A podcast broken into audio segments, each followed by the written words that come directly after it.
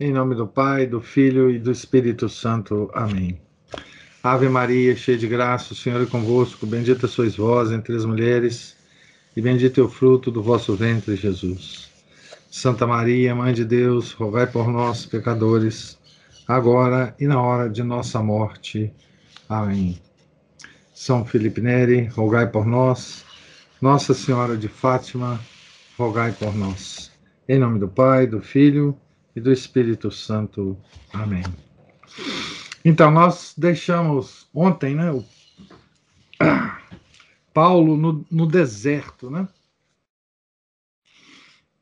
É, logo depois da, dos acontecimentos é, em Damasco, né?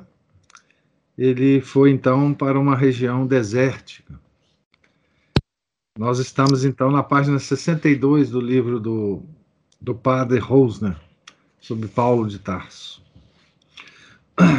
Nessa região, Paulo não teve necessidade de recorrer aos corvos que traziam alimento ao profeta Elias. Era-lhe fácil ganhar a vida. Abre aspas. Pois nessas paragens como escreve um conhecedor da terra, floresce muito particularmente o ofício de tecelão de pano de tenda. Milhares de nômades do deserto vizinho vêm abastecer-se aqui.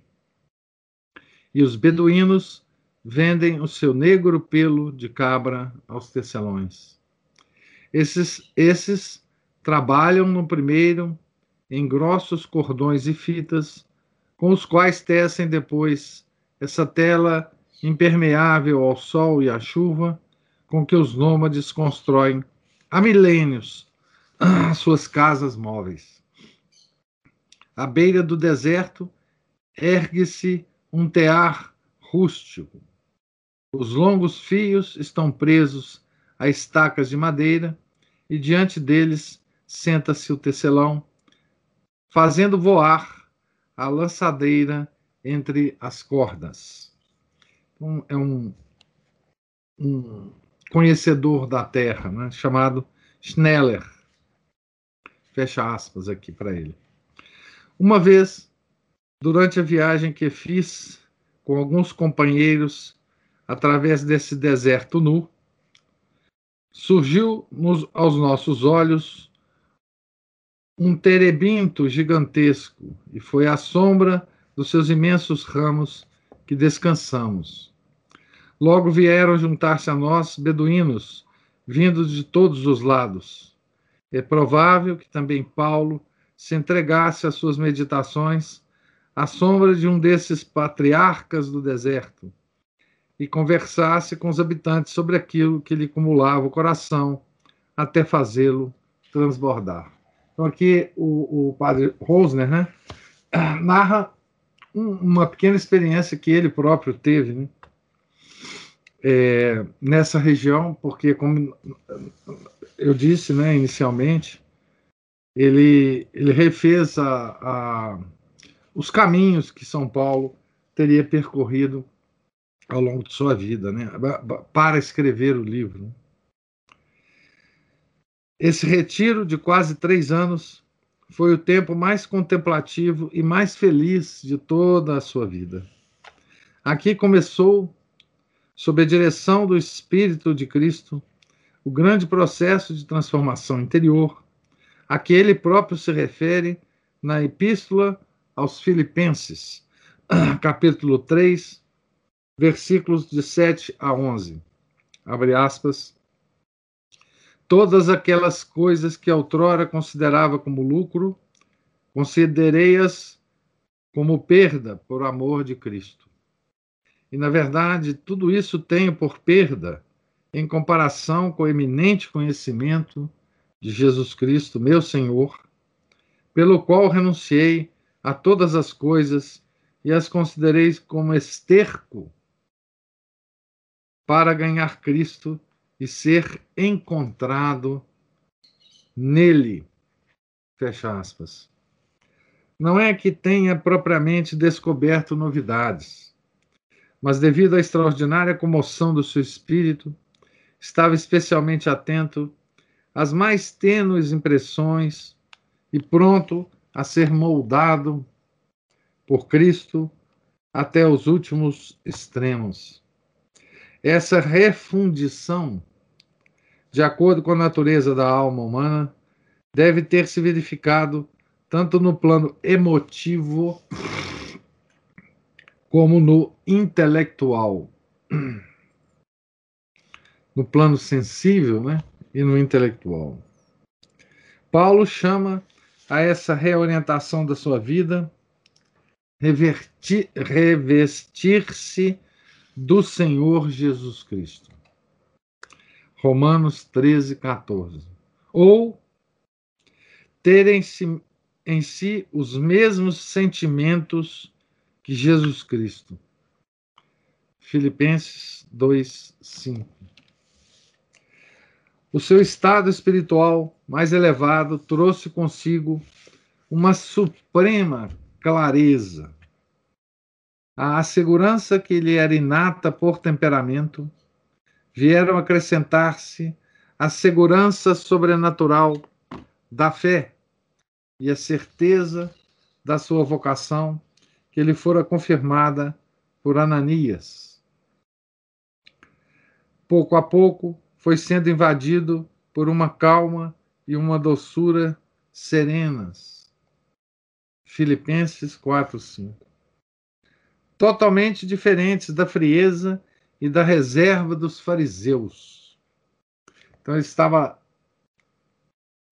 deixando as características né, mais duras, mais rígidas, mais inflexíveis, né, dos fariseus. Ele era um fariseu, né? Nenhum dos seus dotes naturais, nenhuma das virtudes do caráter que havia adquirido se perdeu. Nem a amplitude e a profundidade profética do seu espírito, nem a agudeza da sua, inteligente, da sua inteligência formada no estudo da lei, nem a sua rica sensibilidade, nem a incomovível integridade do seu caráter, nem a, a sua espantosa força de vontade, herança de tantas gerações. Mais uma vez, ele, Padre Rosner, é, enfatiza né, que a graça é, não prejudica a natureza, né? Mas todos os interesses meramente terrenos desapareceram diante do novo ideal, tornando-se pálidas imagens sem substância, e o seu amor, amor ardente passou a excluir como indigno tudo que não fosse um, um serviço direto e abnegado de, de, a Deus. Os verdadeiros interesses da sua alma religiosa despertavam purificados na grande chama. Ao mesmo tempo, modificou-se todo o seu mundo espiritual no qual passaram a delinear-se com uma, com uma nitidez crescente os perfis daquilo que os especialistas, chamam, os especialistas chamam, um tanto esquematicamente, paulinismo ou teologia paulina. Ele próprio preferiria chamar-se o meu evangelho que não recebi nem aprendi do homem, mas por revelação de Jesus Cristo. São expressões dele mesmo, né? Gálatas 1, 12, Efésios 3, versículos 4 e 5. Ou seja, o seu conhecimento do plano de salvação universal anunciado por Deus.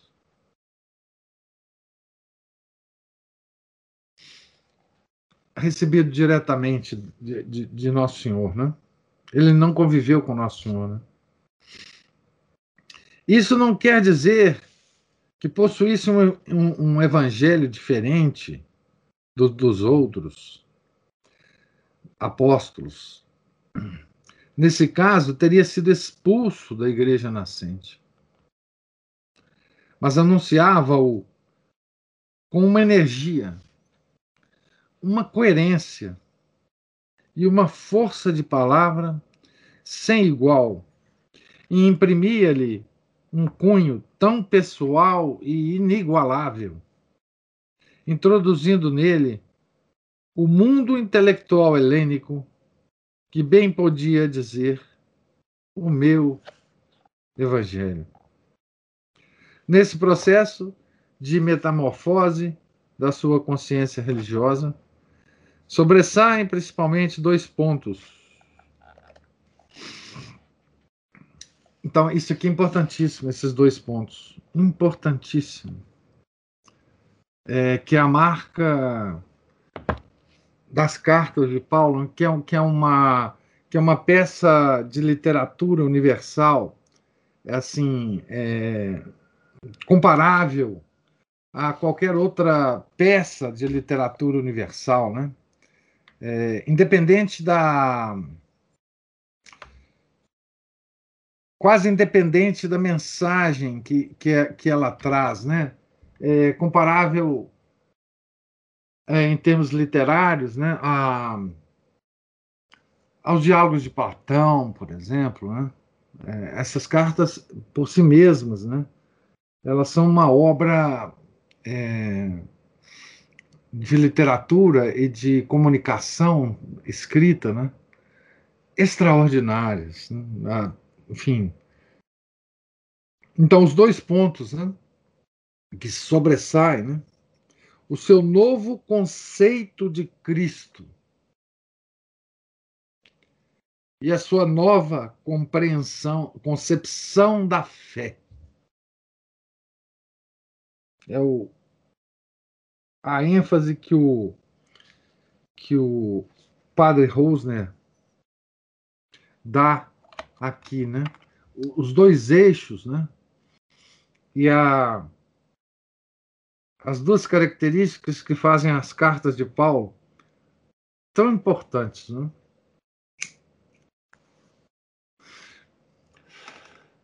Então, é, e são esses conceitos né, que, que são chamados de o que em torno dos quais gira o que é chamado de teologia paulina, né?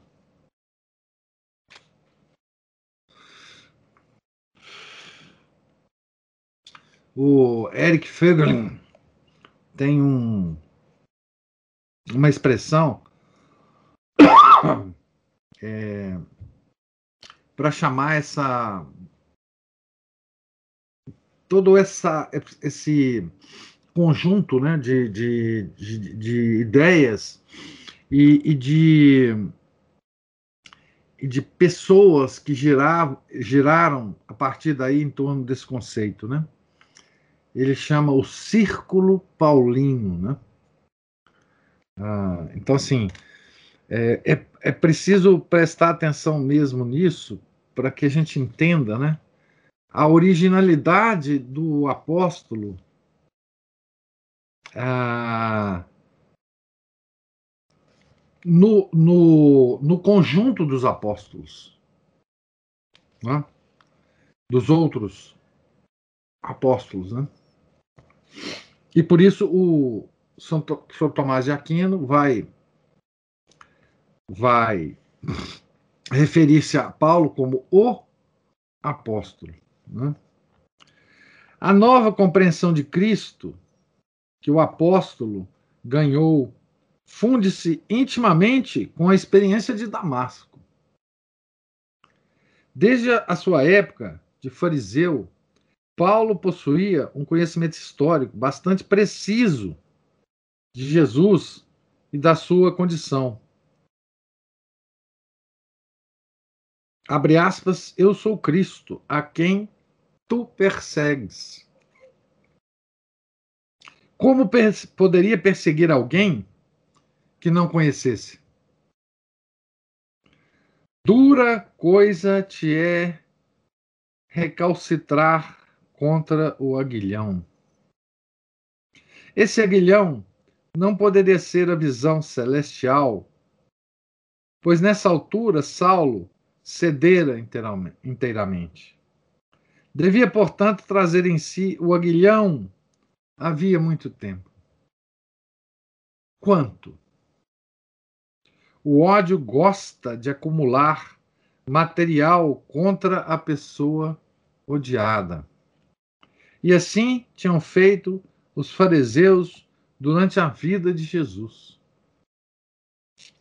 No caso de um homem como Saulo, não é lógico supor que agisse por ignorância. Aliás, Feina, um dos melhores conhecedores do apóstolo, chega a supor não se sabe se com razão ou sem ela que Saulo se encontrava ao pé da cruz, juntamente com os outros sacerdotes judaicos, e que, mesmo aparentando satisfação, teria recebido uma impressão indelével da morte de Jesus. Neste caso, o aguilhão teria penetrado no seu coração já naquela altura como aconteceu com o centurião romano, que no momento da morte de Cristo declarou: verdadeiramente este homem era filho de Deus. Marcos 15, 39. Conceito, aliás, bastante difundido no mundo pagão da época. Se for verdadeira esta hipótese, ficaria inteiramente esclarecida a passagem da Epístola aos Gálatas, capítulo 3, versículo 1, em que Paulo afirma ter descrito aos irmãos a cena da crucificação de Jesus. Seja como for, o certo é que a imagem do aguilhão constitui um exemplo especialmente vivo do modo como a graça vai abrindo caminho na alma. Evidentemente, havia no espírito de Saulo uma série de elementos históricos e do Antigo Testamento, mas em estado fragmentário e desordenado, deixados de lado como pedra angular que os construtores rejeitaram. Palavras do próprio Nosso Senhor, né? Mas de que servem os fragmentos sem o fator, um fator de união, sem um critério ordenador que os subordine a uma meta nova e mais alta. Esse fator que haveria de pôr ordem no caos de sua alma, sob a ação do campo de força divino, seria a força criadora da graça, o novo princípio vital, como ele lhe chama, abre aspas, passaram as coisas velhas, eis que tudo se fez novo. 2 Coríntios 5, 17. Passaram as coisas velhas, eis que tudo se fez novo. É um pouco a. Isso é um pouco a, o sentimento de todo convertido, né? A, a vida se torna é, uma nova vida, né? Tudo em torno ganha um novo significado, né? Tudo aquilo que o convertido é, considerava antes, né? Ou seja, tudo o que ele sabia antes, ele continua sabendo. Só que tudo aquilo ganha um novo um novo significado, né? Eis que tudo se fez novo. Foi o pneuma, pneuma sagrado, o resplendor da maravilhosa claridade. Em grego, doxa, da face de Cristo, que lhe iluminou o coração. 2 Coríntios 4, 6. Então, claridade é, é uma metáfora importante mesmo, né? Assim, é quase que inevitável, né? Que se opõe à escuridão anterior, né? Compreendemos agora porque, após a sua conversão, São Paulo não se apressou a conferir com os apóstolos de Jerusalém as bases históricas da sua imagem do Messias. Para o começo da sua nova vida, bastava-lhe o que sabia. Mas só o próprio Senhor podia dar-lhe um conhecimento mais profundo acerca do seu ser. Não atribuir a Cristo a profissão de fé de Pedro em Cesareia de Filipe a uma iluminação vinda diretamente do alto? Não foram a carne nem o sangue que te revelaram essas coisas, mas meu Pai que está nos céus. Mateus 16, 17. Quando Jesus interpela os apóstolos, né? Quem, quem, quem é ele, né? Quem sou eu? Que que vocês, quem vocês acham que sou eu, né? Portanto, a nova concepção de Cristo, que a essa altura começava a desabrochar no coração de Paulo, não foi o resultado de uma elaboração intelectual ou uma criação da sua fantasia, como afirmaram alguns autores modernos, como se o apóstolo tivesse falsificado a imagem pura dos evangelhos interpretando-a em sentido judaico. Fein diz magistralmente, abre aspas, seria não só a primeira, mas a única vez na história que um homem se teria transformado radicalmente em virtude de sua própria força e por meio de suas próprias ideias e criado em si essa vida que desde há centenas e até milhares de anos vem atraindo as almas sequiosas de Deus. Fecha aspas. Pois bem, como é o novo apóstolo, como é que o novo apóstolo viu o seu Cristo? Neste ponto, temos de basear-nos em conjecturas e deduções extraídas a posteriori das suas cartas. A ideia fundamental que lhe foi revelada em Damasco era que Deus, através de Cristo, interviera poderosamente na história dos homens para salvá-los, e que Jesus era o plenipotenciário de Deus, o seu enviado e o mensageiro da Boa Nova, isto é, o Messias. Com a morte expiatória de Jesus, abrira-se portanto, uma nova era no mundo. E a sua ressurreição constituía o sinal de que ele era o Filho de Deus, não por adoção, como os judeus estavam prontos a admitir, mas por natureza, como Jesus o afirmara diante de Caifás. Este Cristo divino interviera, pois cheio de misericórdia na vida de Saulo, aplicando-lhe pessoalmente aquilo que havia feito para a salvação de toda a humanidade e permitindo-lhe contemplar na sua face divina o esplendor de Deus. Então, Paulo teve uma experiência direta é? com, com Nosso Senhor. É? Ele viu nosso Senhor face a face. Né? Ah, aqui não tem causa segunda em funcionamento, né? Aqui foi a causa primeira, né? Que se manifestou a Paulo.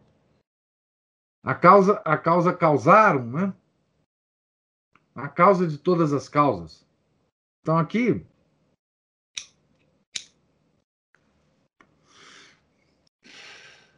a causa primeira agiu.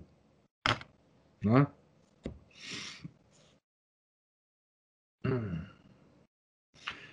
Pouco a pouco, o estudo dos profetas revelou-lhe com intensidade crescente que Cristo era o Salvador dos pecadores e o Salvador do mundo. E assim o apóstolo foi ganhando clara consciência de que, por vontade de Deus, era preciso deitar abaixo as barreiras que o judaísmo erguera entre si e os outros povos. Se o pecado do mundo tinha sido a razão pela qual Deus permitira que o seu próprio filho morresse na cruz como vítima propiciatória, tornava-se evidente que os pagãos deviam pôr-se igualmente sob a bênção do Salvador dos delinquentes. Mas a imagem paulina de Cristo não faltavam tampouco os traços terrenos. Embora o apóstolo ainda não se tivesse abeirado da caudalosa corrente da tradição. O que mais o impressiona em Cristo, o que mais lhe comove o coração, é a cruz. Abre aspas. A obra-prima do amor divino, fecha aspas, que pintará com cores ardentes aos Gálatas e pregará aos Coríntios abre aspas, julguei não dever saber coisa alguma entre vós, senão Jesus Cristo, e este crucificado. Fecha aspas. 1 Coríntios 2, 2. Entusiasma-o a pobreza de Jesus, a sua renúncia total, o seu amor pelos homens e a forma como cumpre a sua missão divina. Filipenses 2, 6, 10. O amor de Cristo fascina-o e ele nunca mais se libertará dessa doce loucura. 2 Coríntios 5, 14. Agora sabe o que significa ser cristão uma criatura a quem Cristo conquistou o coração a tal ponto que, como ressuscitado, se desprende de todas as prisões estreitas da nação e até da terra, pois, pois abre aspas, traz em si a força do mundo celeste, fecha aspas. Então, veja que, como que que a concepção, é, o evangelho de Paulo, né, é tão original, né, e como que ele que ele nos é, influenciou durante séculos, né, e como como isso repercute, né, vai repercutindo, né, é, nos nossos grandes doutores e santos, né? É, por exemplo, quem conhece né, a obra de Santo Afonso Maria de Ligório, né, sobre a paixão, é, quem conhece os sermões dos vários ah, os grandes sermões né, da nossa literatura, né, sabe o quanto essa, essa ideia né, da cruz como símbolo de amor né, é tão presente. Né? São Bernardo, em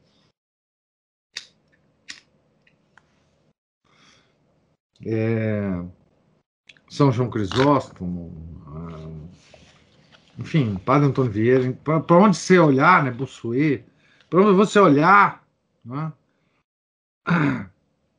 essa coisa da cruz, né, é, como, como expressão do amor, né, o que mais o impressiona em Cristo O que mais lhe comove o coração é a cruz. Né? Paulo conhecia como Jesus como personalidade histórica. As suas relações humanas, a sua ascendência segundo a carne, o seu nascimento, os seus parentes, em resumo, tudo que era terreno e passageiro. E refere-o muitas vezes nas suas cartas. Mas não é o lado humano de Cristo que lhe interessa.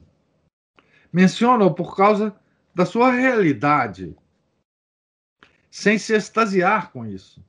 Para ele, esses aspectos são apenas o vaso humano em que se encerra um conteúdo infinitamente mais precioso. E esse vaso tinha de ser quebrado,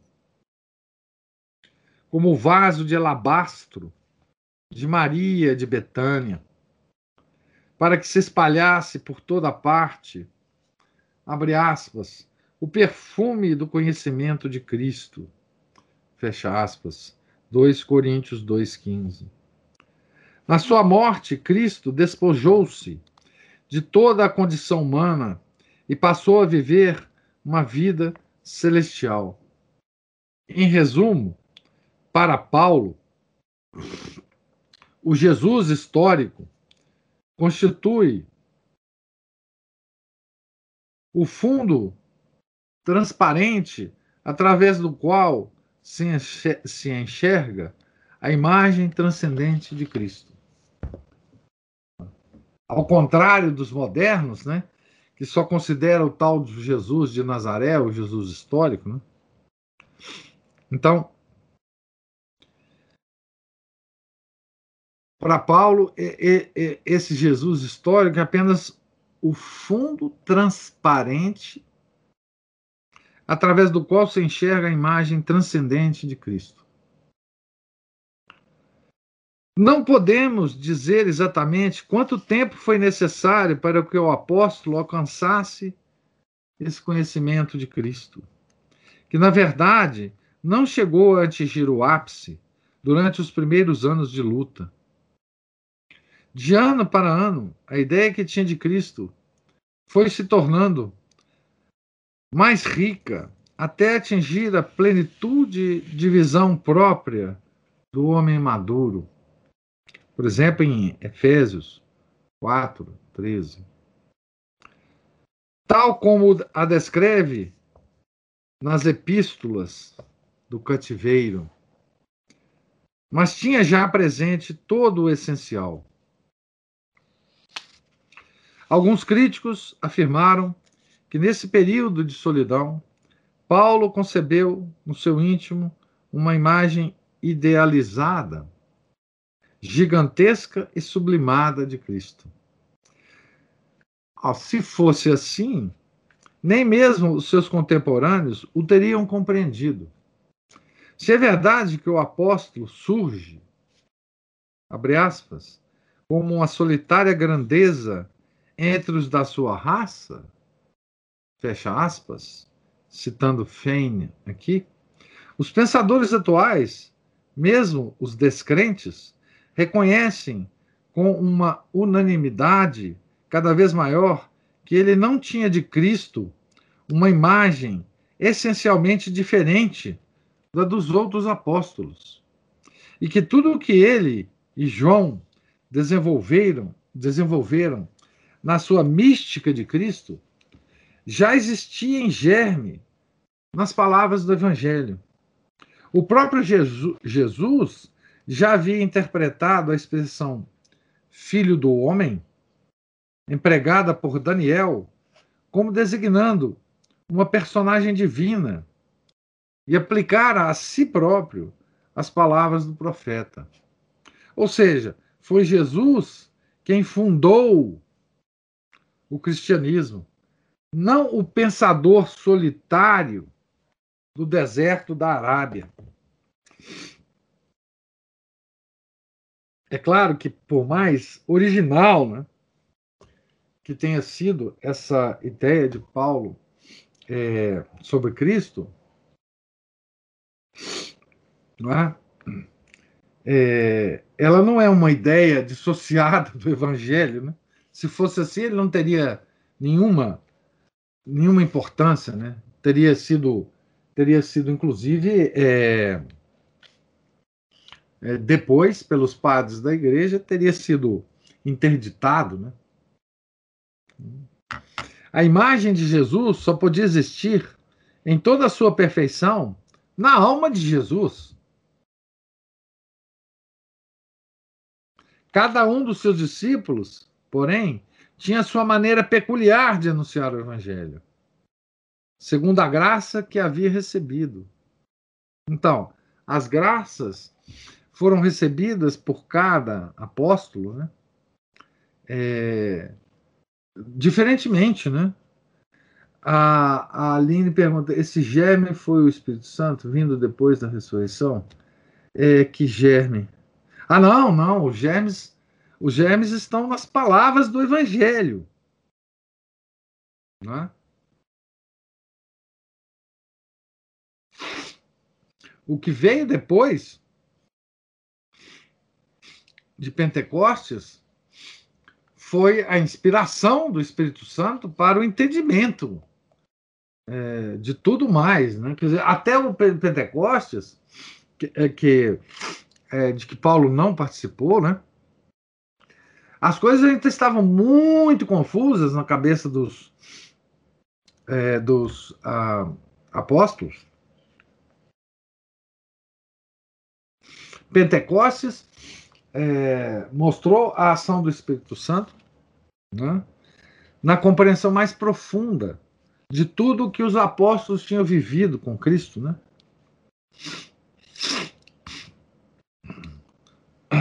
Então, o ponto de vista é, paulino é a contemplação de Cristo no seu significado de Salvador, sob a ótica da redenção todos os homens em Cristo e por Cristo, que é o novo Adão e o chefe espiritual da raça humana. Paulo tem, pois, uma concepção soteriológica da humanidade, da humanidade, muito além do povo escolhido agora, do antigo povo escolhido, né? João, em contrapartida, orienta-se pelo prisma do Logos eterno e pré-existente. Ora, a noção de Cristo e de Deus exposta por João pressupõe a de Paulo. Não é razoável contrapô-los. Paulo, como João, não considera a sua imagem de Cristo como produto de uma especulação religiosa, mas como revelação do Espírito, dom e obra do Espírito Santo. 1 Coríntios 2, 10, 6. Diante dessa revelação, o apóstolo não pode ter outra atitude interior que não a adesão absoluta e incondicional à realidade da salvação encarnada em Cristo. E a essa atitude confere-lhe o nome que será tão decisivo para a cultura ocidental. É, qual atitude? Atitude interior de adesão absoluta e incondicional à realidade da salvação encarnada em Cristo. Esse, essa adesão, ele, ele deu nome, que, que todos nós herdamos, né? Fé. Simplesmente isso. Fé. Então, se vocês quiserem uma boa uma boa definição de fé, é isso. Uma atitude interior de adesão absoluta e incondicional a realidade da salvação encarnada em Cristo. Né?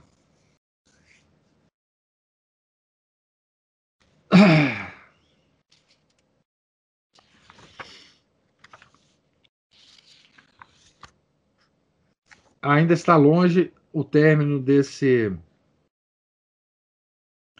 desse item que nós estamos, eu, eu vou parar aqui porque acho que é uma boa um bom ponto para a gente acabar esse, talvez na, na próxima leitura, esse item aqui, né?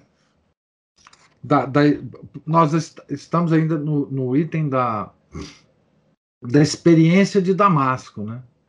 Então, é, o padre Rosa está aqui tirando todos os, os significados, né, da experiência de Damasco, né? E como que isso imprimiu em Paulo, né, uma perspectiva original a respeito do, dos acontecimentos, né, a, da vida de nosso Senhor Jesus Cristo, né? É, essa, essa, essa originalidade não significa diferença com os outros apóstolos. Ele está justamente tentando é, é, explicar isso aqui, não é?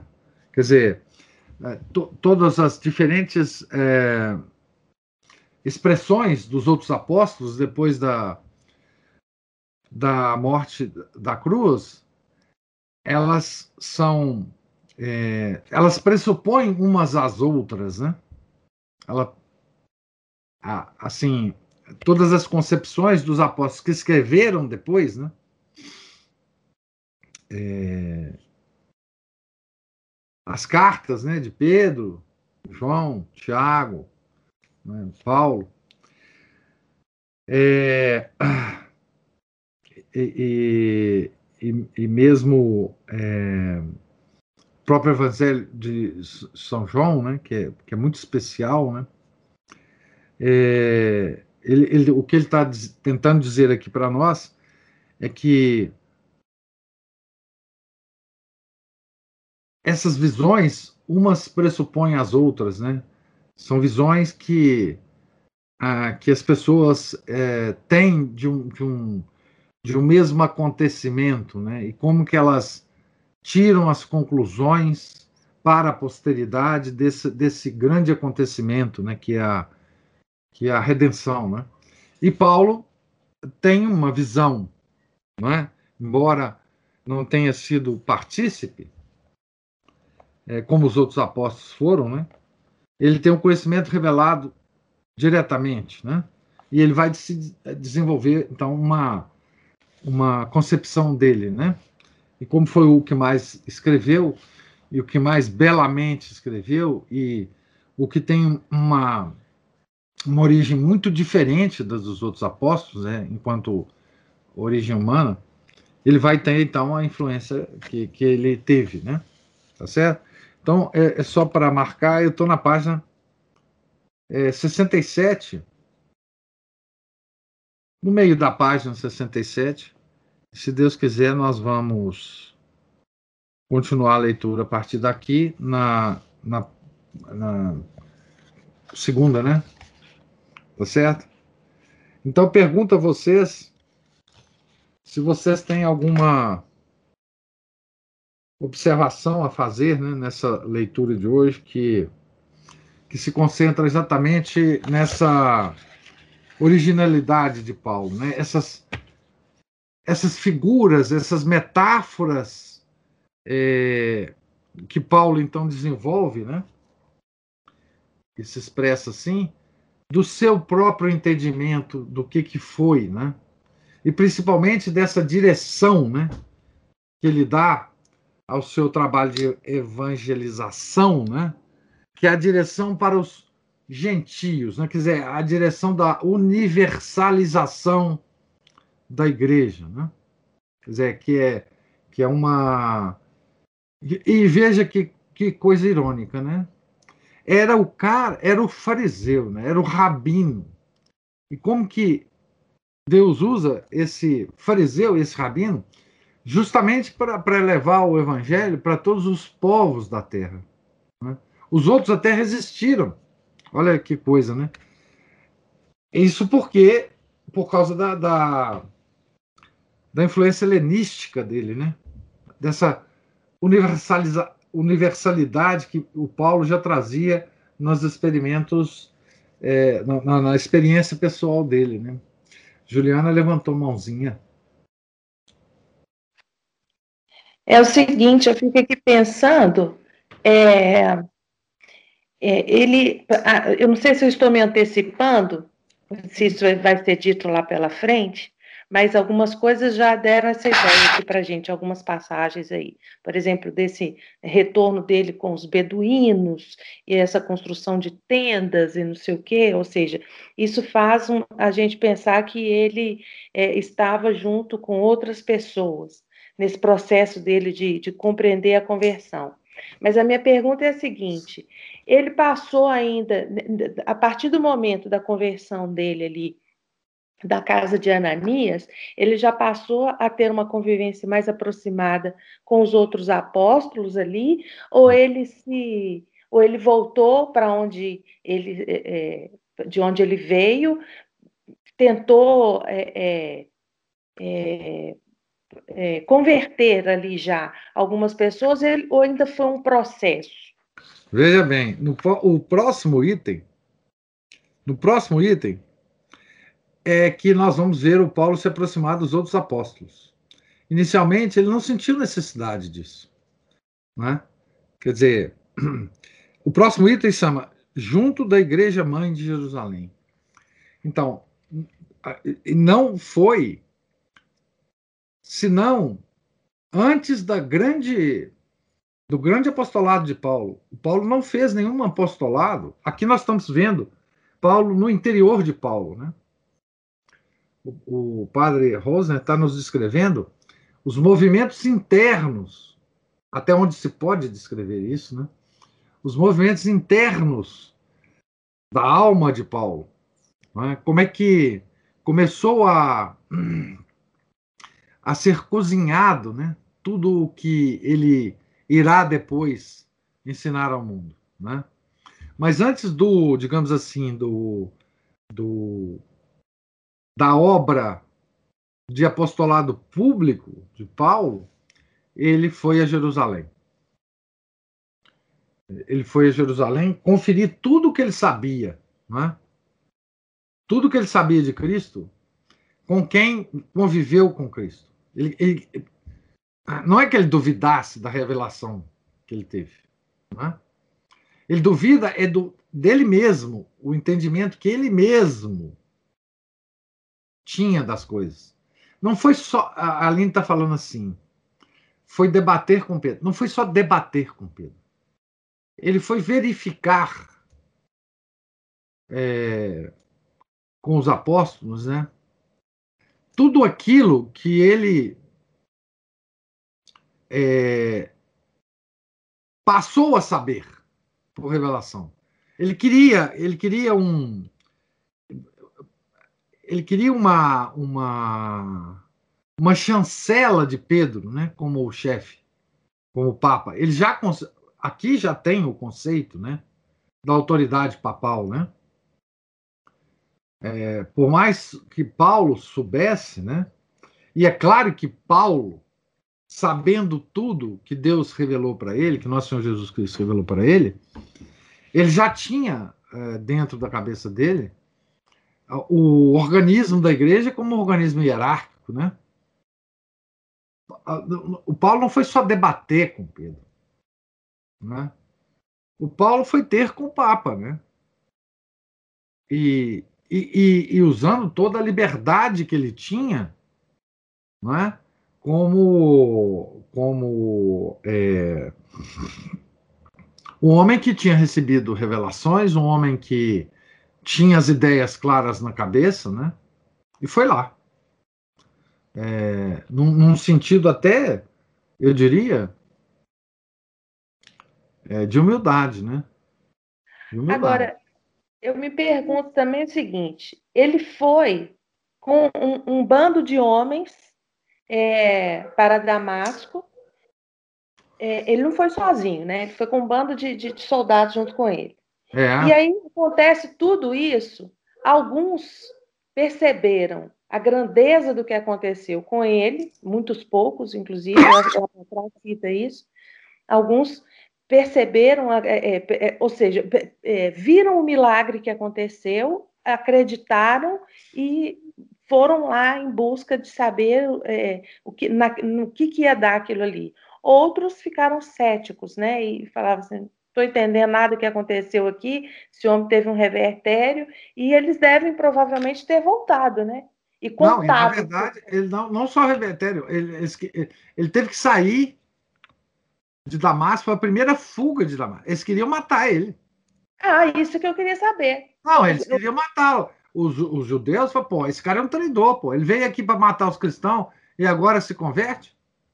Não, o Paulo saiu fugido de Damasco. É, foi a primeira fuga dele, porque ele vai fugir várias vezes, em várias cidades.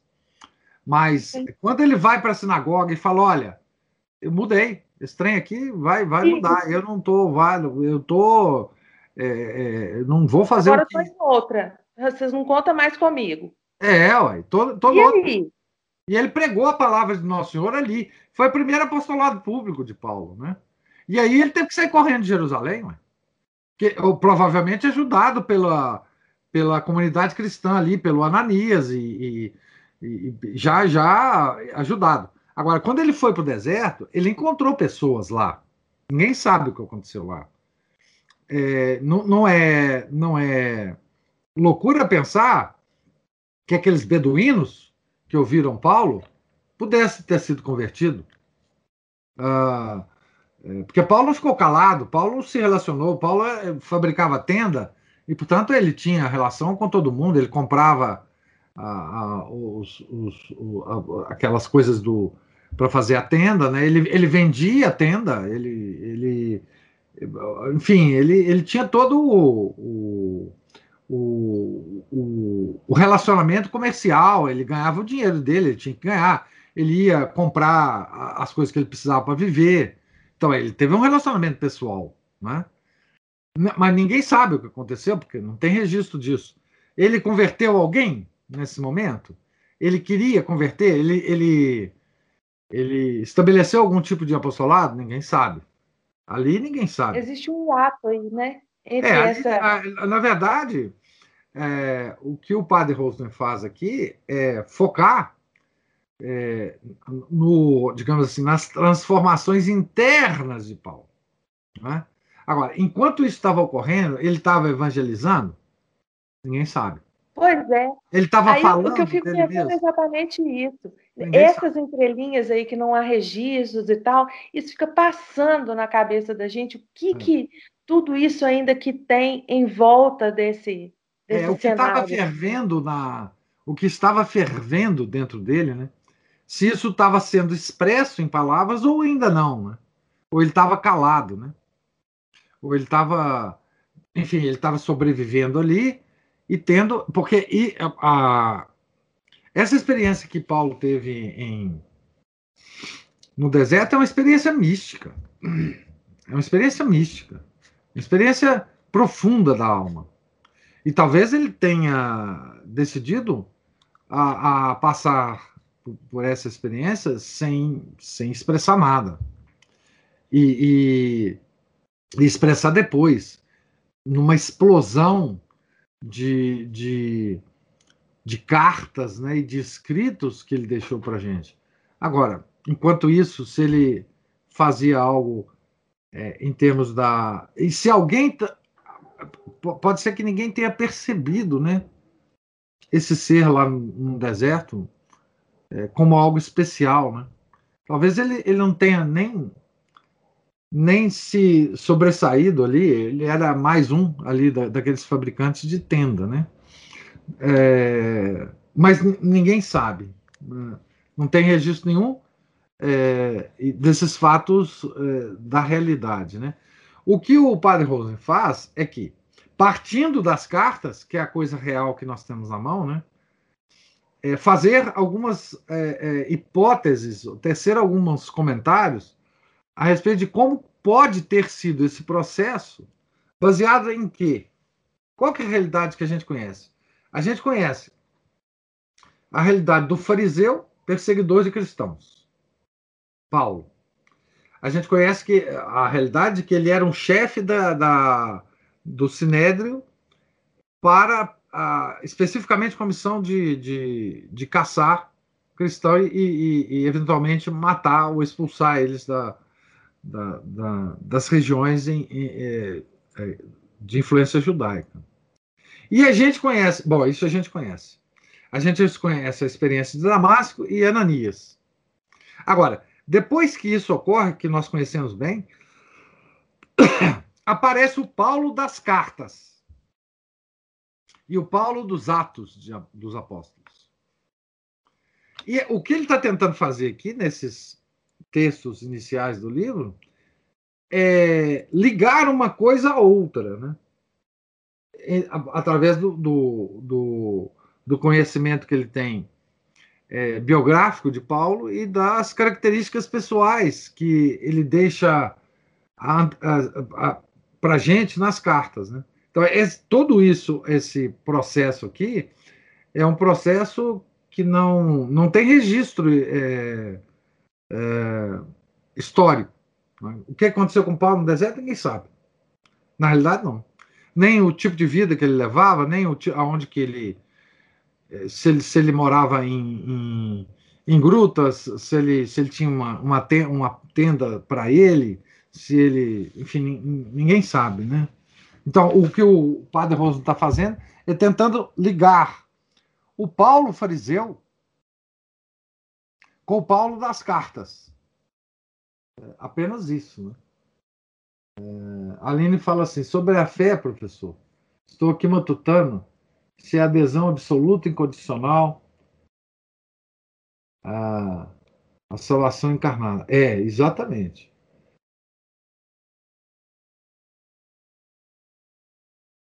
Na, na, hum, quando perdemos a veste batismal por tantos pecados, temos uma pré-fé.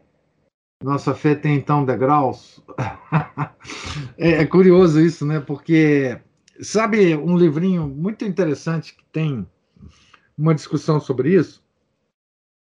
É um livrinho é, que é publicado aqui pela editora Santuário, que é ligado aos redentoristas, né?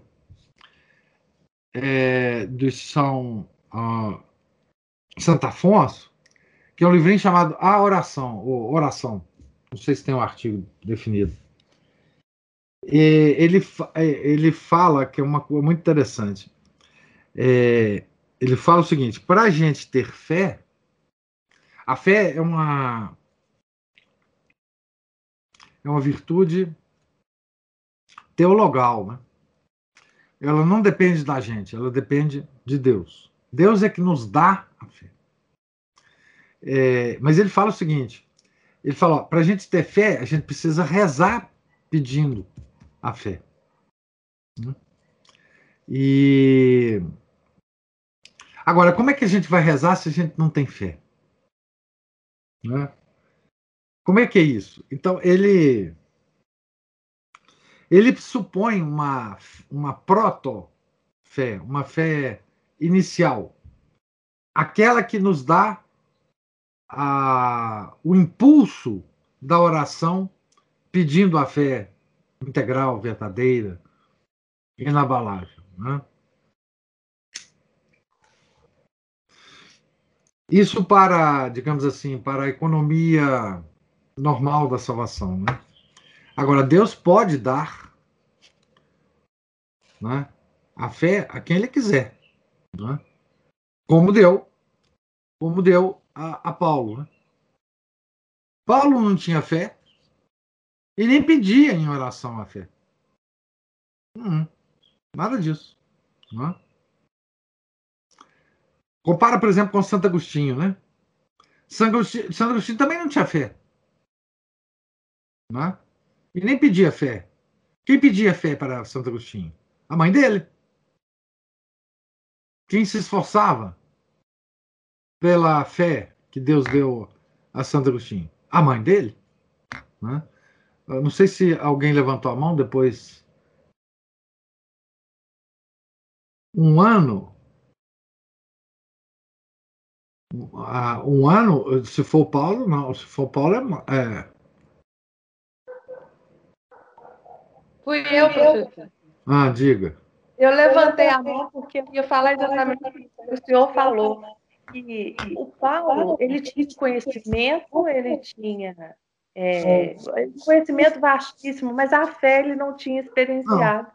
Não, não, não tinha fé nenhuma. Muito legal isso, né? Nenhuma. Nenhuma, nenhuma, nenhuma. É. É, essa adesão que ele teve foi a partir da revelação. É, a experiência de fé dele foi exatamente a queda do cavalo ali. E, mas veja, mas é veja, algo novo. Pois é, e, e ele teve isso antes de ter fé. Porque veja bem, a gente pode pegar vários santos que teve um, uma experiência pessoal com o nosso Senhor Jesus Cristo, que teve um contato com a causa primeira, não é? dos santos que a gente já leu aqui, né? Santa Margarida Maria Lacoque, Santa Gema, é, São João Maria Vianney, a Santa Bernadette, todos eles, a Santa Bernadette até que não, ela teve com, com, com Nossa Senhora, né? Mas assim, essas pessoas já tinham fé. Essas já tinham fé. Não é como Paulo, né? Paulo não teve fé, né? É, é... Agora, a, a Aline pergunta se, se a fé tem degraus, né? É, historicamente, na vida de cada um de nós, ela tem, né? Porque essa adesão, ela pode começar fraca, né? Essa adesão absoluta, incondicional à salvação encarnada, não é? Ela pode ela pode começar fraca, ela pode começar até num plano intelectual antes de atingir o plano da vontade, né? Porque adesão pressupõe vontade, né? Você não adere a nada sem vontade de aderir, né? Então, como, como é que eu sempre falo, que a nossa religião é a religião da vontade, não dos, dos sentimentos. Então, é claro que tem essa, essa adesão tem, tem degraus. Né? É, é, a, a, gente nota isso em toda a descrição dos grandes convertidos. Né? Normalmente, se, o, se a pessoa é, é ela tem ela tem ela tem ela é um, um, um intelectual, por exemplo, não é? a primeira adesão a essa fé é uma adesão intelectual. Né?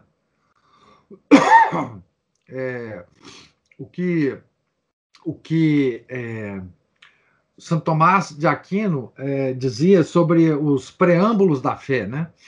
Então, os preâmbulos da fé é você ter uma, uma apreciação intelectual das bases da fé, né?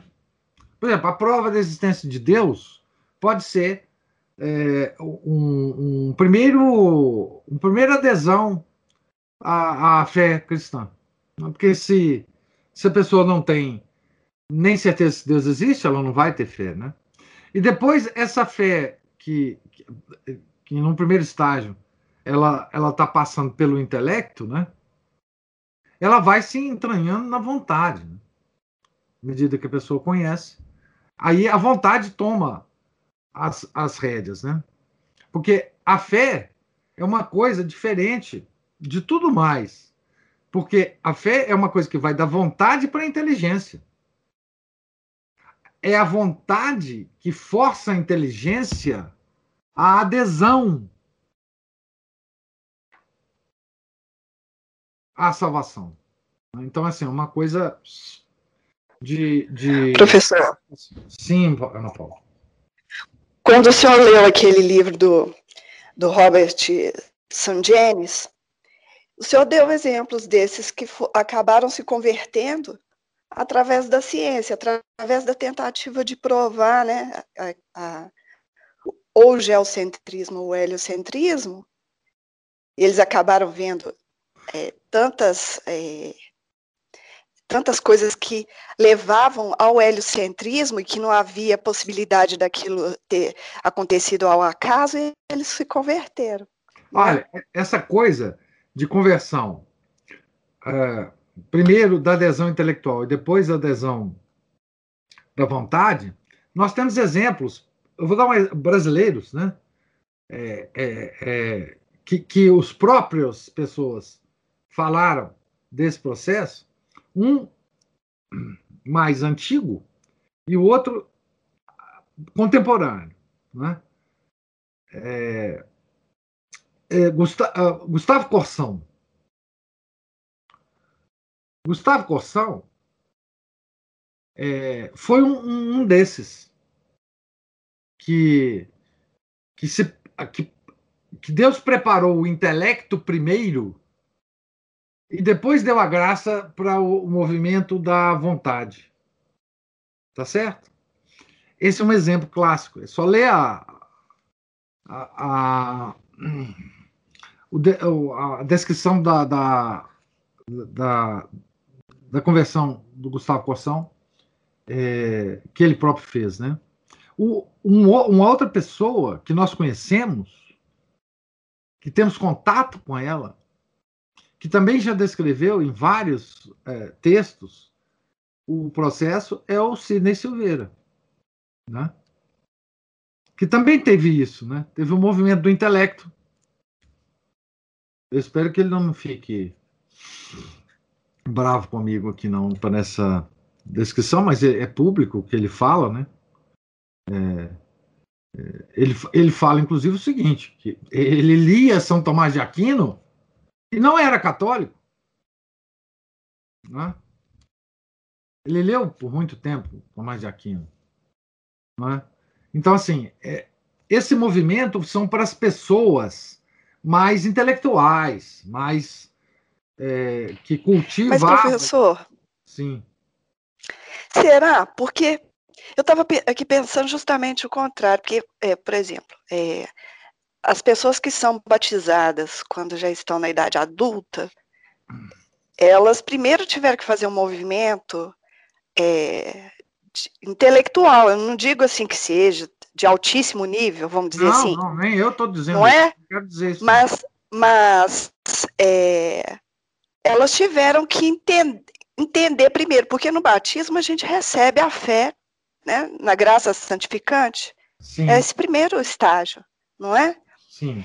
E aí as pessoas que não receberam o batismo quando eram crianças, que só vão recebê-lo na idade adulta, elas tiveram que fazer esse movimento primeiro da inteligência, não é? É, não, não porque não, não tem dúvida, porque assim é a, a inteligência tem que ter levado essas pessoas a se aproximar de alguma forma é, dos umbrais da fé. Né, ter subido pelo menos a escada da igreja, para chegar ali perto da porta e dar uma olhadinha lá para dentro, né? E porque senão não tem jeito de se, se converter, ué. A fé pressupõe um preâmbulo, não é? Para essas pessoas. Agora, as pessoas que têm a graça de ter vivido já numa família católica, já desde criança, etc. Bom, aí já é outra história. Porque nem tem história de conversão, né? Essas pessoas não vão escrever uma biografia sobre a conversão delas. Porque elas simplesmente nasceram, é, é, receberam o batismo e já viveram no, no mundo católico. Nós temos muito descrição dessas pessoas, é que elas, mesmo assim, se afastaram da fé ao longo de muito tempo e depois voltaram. Isso nós temos algumas descrições sobre isso, né? Mas mas as pessoas que, que vão aderir à fé, elas vão aderir primeiro ao intelecto. Por exemplo, as, a, as pessoas adultas, né? Que vão ouvir Paulo na sinagoga, vão ouvir São Pedro, São João. Essas pessoas todas, elas são cativadas, primeiro, por uma compreensão da inteligência. E depois uma adesão da vontade. Né? Então, assim, toda a, a conversão do mundo é, foi feita assim. Né? É, eu digo, no, na maioria dos casos, né? Na maioria dos casos. Da... Agora, Nosso Senhor, ele se move livremente. Né? Tem casos em que ele próprio aparece e converte a pessoa, enfim. Mas, na maioria esmagadora dos casos, essa é, o, é a base de todo apostolado. Apostolado, eu digo assim, o apostolado normal, né? Porque, por exemplo, se você pega um São Francisco Xavier, o apostolado dele não era normal, né? Porque ele chegava na cidade e começava a fazer milagre, milagre, milagre, milagre, mas aí todo mundo, enfim, era atraído por essa coisa, né? Porque aí é, é uma coisa extraordinária, né? Muitos santos foram assim, né? Ah, é, Santo Antônio, São Francisco de Assis, bom, aí em torno dessas pessoas é, é, se aglomeraram outras, e aí é o sobrenatural agindo naturalmente. Mas, no modo geral, no, no normal das pessoas, no apostolado mais simples que tem, é, a, o, o movimento natural é isso. Quer dizer, a gente tem que chamar atenção para a inteligência da pessoa e, e a, não, não é, eu não quero dizer que a pessoa tem que ter uma grande intelectualidade nem nada. Eu quero dizer que normalmente a inteligência é chamada primeiro, né? e depois a vontade se, se, se fortalece, né? Mas um pouquinho de busca da verdade já impulsiona. Mas busca da verdade é o movimento da inteligência, Não é o movimento da. Nossa, ah, é porque do comentário anterior da Ana Paula, que não precisava de ter grande, é, igual o Sidney, ele é grande. Não, não, não é claro que não. Mas, mas todo mundo tem inteligência, ué. A, a, a, enfim, o intelecto é o atributo da alma, toda alma tem isso, né? Mas não precisa, claro que não precisa ser um grande intelectual, um escritor, um, um cara fabuloso, de jeito nenhum. É, quando eu digo movimento da, da inteligência, é de qualquer um, não é? que não tenha sido criado numa família católica e que está procurando é, se. É, enfim, a verdade. Como a Ana Paula disse, né?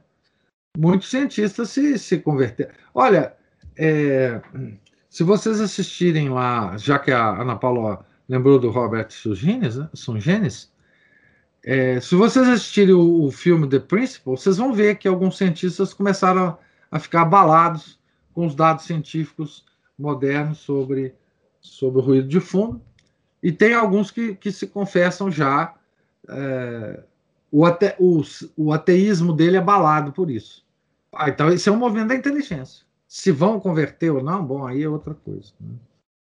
Então, assim, então, a, o que aconteceu com Paulo né, é, é, uma coisa excepcional, vai acontecer com as pessoas, né?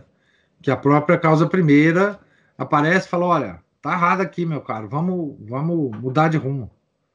Mas isso não, não vai acontecer, né? Por isso que Deus serve de pessoas, né?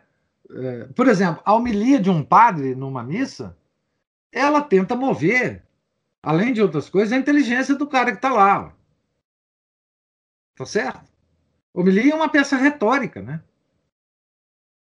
Que tenta mover é, a, a, as, as decisões da pessoa, mas a partir de argumentos que atingem a inteligência, né? É, antes de tudo, né? Então, esse é o, é esse é o apostolado, digamos, corriqueiro, né? normal, que as pessoas fazem. Né? Tá certo, gente? Então, já tomei o tempo de vocês demais aqui. Deus lhes pague. Ah, pode falar, pode falar. Só, só lembrar que o senhor falou dela e hoje, hoje é dia de Santa Bernadette. Santa Bernadette, é. Eu li no, no Martirológio. Santa Bernadette.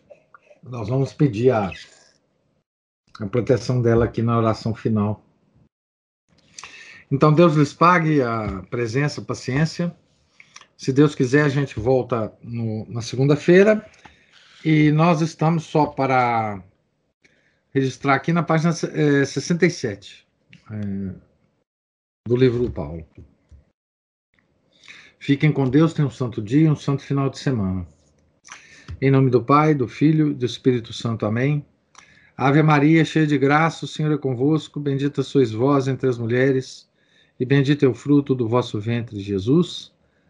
Santa Maria, Mãe de Deus, rogai por nós, pecadores, agora e na hora de nossa morte. Amém.